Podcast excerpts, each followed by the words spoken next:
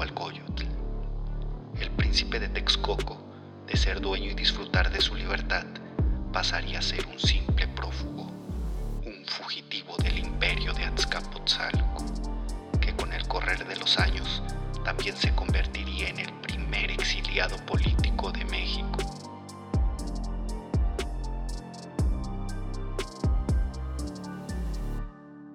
Nezahualcóyotl, influenciado por una vida llena de tragedia, desarrollaría una conexión con la naturaleza tan profunda que incluso llegaría a creer en la existencia de un solo Dios al que llamaría Tloque Nahuaque, el dueño del cerca y del junto, el invisible como la noche e impalpable como el viento. Cuatro siglos después, Alfonso Caso señalaría que este Dios era producto de las reflexiones filosóficas de una élite de sacerdotes nahuas, las cuales expresaban la imposibilidad de acercarse a él ya que permanece oculto e inalcanzable. Nezahualcóyotl diría, el rostro y el corazón del hombre en la tierra está cerca y lejos del inventor de sí mismo. Este mismo amor por la naturaleza lo llevaría a crear uno de los primeros jardines botánicos del México prehispánico, que sería el de Texcotzin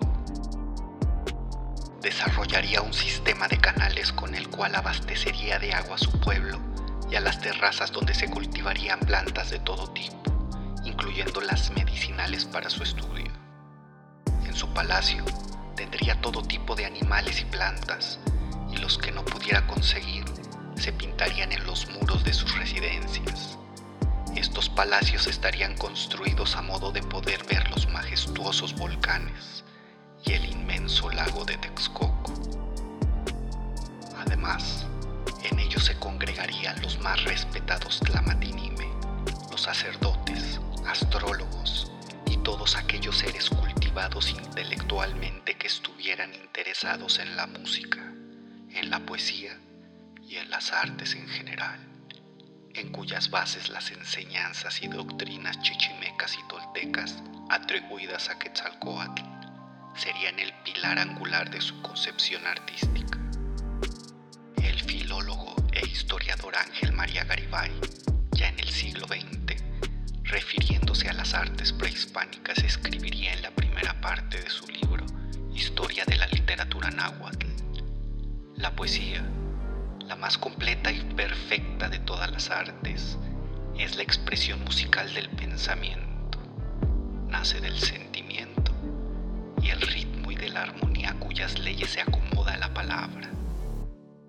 La música, que es un arte menos completo y que presta a la poesía uno de sus dos elementos esenciales, tiene por sí misma un carácter más definido. Otro tanto puede decirse de la danza, acomoda el movimiento del cuerpo a las leyes del ritmo. gobernante Nezahualcóyotl sería gran amigo íntimo del Cihuacóatl del imperio azteca, el gran Tlacaele. También llegaría a ser consejero de tres tlatoanis mexicas, Itzcoatl, Axayacatl y del quinto tlatoani mexica, su tío Moctezuma Ilhuicamina, con quien formaría una de las más grandes y admiradas coaliciones que se han visto a través de la historia de México, la Triple Alianza. Soy su amigo Francisco Javier Arias y esto es Para Ignorar Menos. Comenzamos.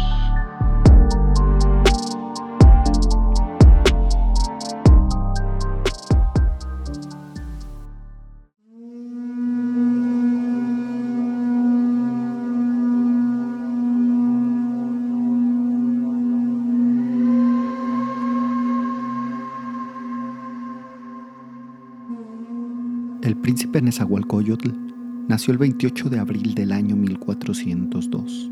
Mejor dicho, nació en el año Setochtli, en el día llamado Semazatl y el mes denominado Tococintlán, o para más sencillo, en el año 1 conejo. Fue hijo de Iztlizóchil Ometochtli, sexto señor de los chichimecas, y de Matlacihuatzin, hija del tlatoani azteca Huitzilihuitl quien fue el segundo señor de Tenochtitlan y del pueblo azteca. Por parte de sus padres, recibió el nombre de Acolmistli, que significa en felino fuerte. Sin embargo, el mismo príncipe cambió su nombre por el de Nezahualcóyotl, que significa coyote que ayuna, a manera de autosacrificio debido a las dificultades que vivió a temprana edad. Nezahualcóyotl recibió una excelente educación debido a que él estaba destinado a ser el sucesor de su padre como señor de Texcoco. Por lo tanto, desde pequeño su padre le asignó tutores particulares, los cuales cuidaron que su aprendizaje fuera siempre de calidad. Entre sus tutores destaca Huitzilihuic o Huitzilihuitzin, quien fue considerado el gran filósofo acolwa de la época.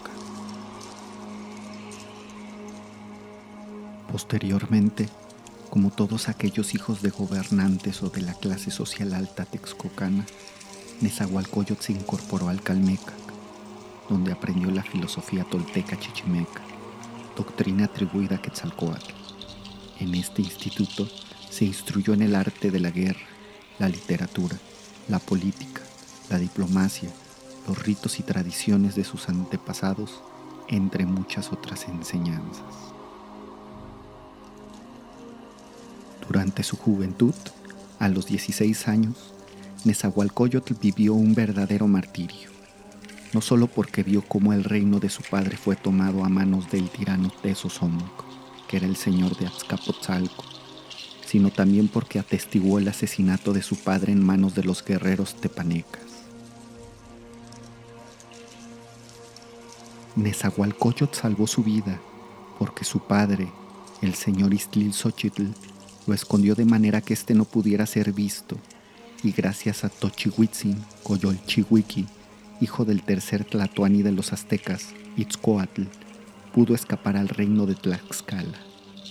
Desde entonces, y por dos años, el príncipe Acolhua estuvo ocultándose y huyendo entre los reinos de Tlaxcala, Chalco y Huejotzingo, ya que Tezosomoc ordenó su captura y muerte debido al miedo que tenía de que Nezahualcóyotl regresara a reclamar su reino.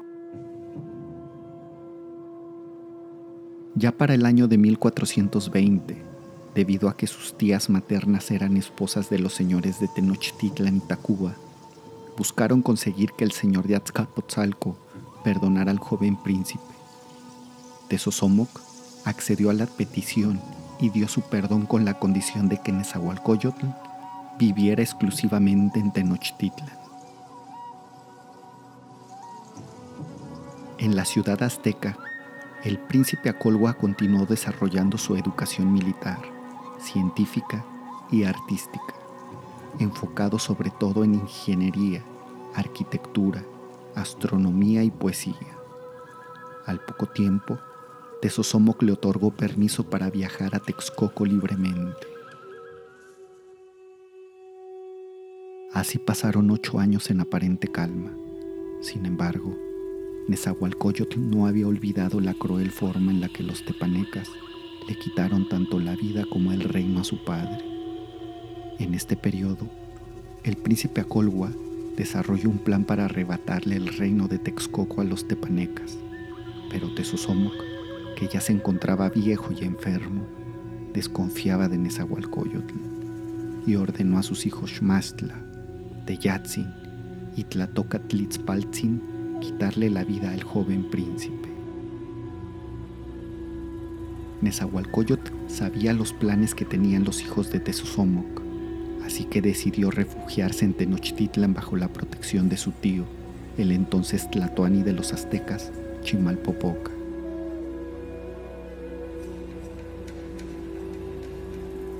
Al poco tiempo de dar la orden de muerte al príncipe de Texcoco, Tezosomoc murió y en 1426 Maxtla, su hijo, quedó como señor de los tepanecas.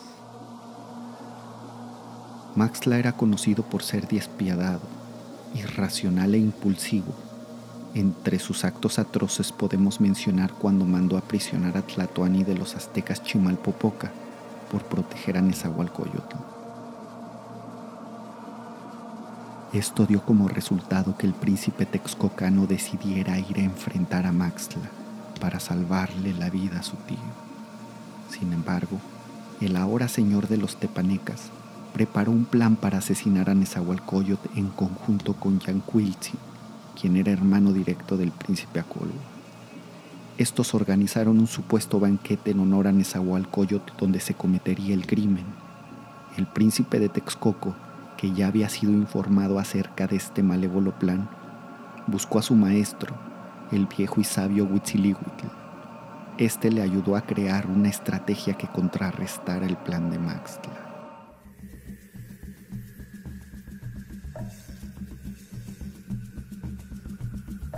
Huitzilihuitl buscó a un ciudadano valiente y capaz de dar la vida por el futuro de Texcoco y sus habitantes. Este valeroso Acolwa debía de tener como condición un gran parecido a Nezahualcóyotl para así hacerlo pasar por él. Cuando se llegó el momento del banquete organizado por Yanquiltzin, el doble se presentó en lugar de Nezahualcóyotl y rápidamente los guerreros tepanecas que tenían la orden de matar a Nezahualcóyotl en cuanto vieron entrar al supuesto príncipe, lo capturaron y decapitaron.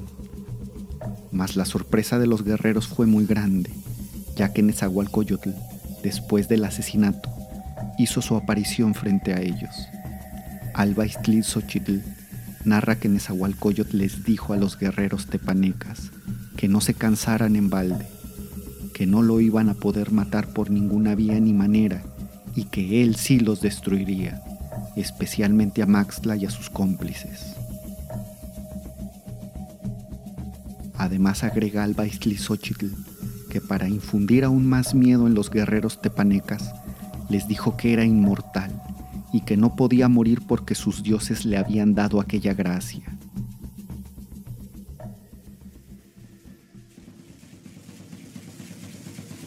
Los guerreros tepanecas huyeron y entregaron la cabeza del supuesto Nezahualcóyotl al tirano Maxtla. Este enfurecido mandó de nueva cuenta asesinar a Nezahualcóyotl el príncipe Acolwa huyó a Texcoco, donde en múltiples ocasiones siguió escapando de la muerte por parte de los guerreros tepanecas. Sin embargo, el señor de Azcapotzalco decidió descargar su frustración e ira en contra del sabio Huitzilihuitl, a quien mandó torturar y matar por no revelar la ubicación de Nezahualcóyotl, pero corrió con suerte y sobrevivió.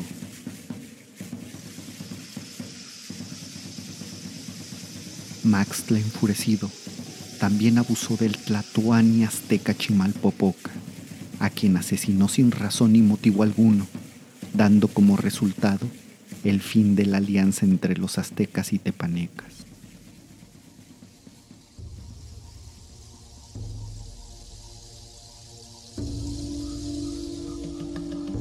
Este suceso fue trascendental, ya que varios reinos inspirados por los aztecas y por la actividad diplomática que Nezahualcóyotl estaba realizando, se desató el inicio de una lucha sangrienta por la suspensión del tributo y la separación de los reinos al gobierno de Azcapotzalco. Nezahualcóyotl logró unir a los tlaxcaltecas y huejotzincas y juntos reunieron alrededor de 100.000 guerreros. En la primera campaña, el ejército que encabezó Nezahualcóyotl logró liberar a los pueblos de Otumba y a Colman de la tiranía de Maxtla, y después, en 1429, a su amado Texcoco. Sin embargo, la guerra no terminó y los tepanecas no se dieron por vencidos. Maxtla mandó sitiar tanto la ciudad de Tenochtitlan como la de Tlacopan Tlatelolco.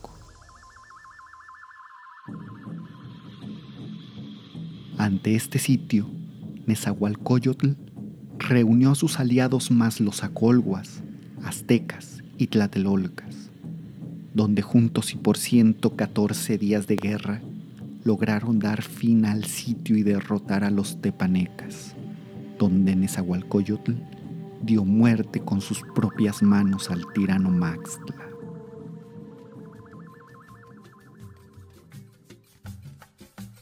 Para 1430, acorde con los anales de Cuautitlán, la destrucción del imperio de Azcapotzalco llegó a su fin con la conquista del reino de Coatlinchan. Después de un año, es decir, en 1431, Nezahualcóyotl fue nombrado oficialmente señor de Texcoco y logró establecer una alianza entre su reino y los reinos de Tenochtitlan, encabezada por Itzcoatl, y Tlacopan, encabezada por Totoquihuatzin. Esta unión recibió el nombre de Excan Tlatoloyan, que quiere decir en náhuatl la Triple Alianza.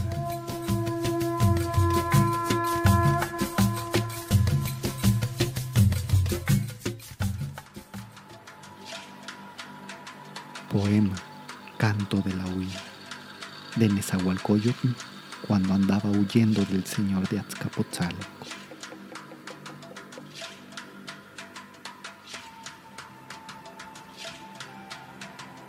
En vano he nacido, en vano he venido a salir de la casa del Dios a la tierra.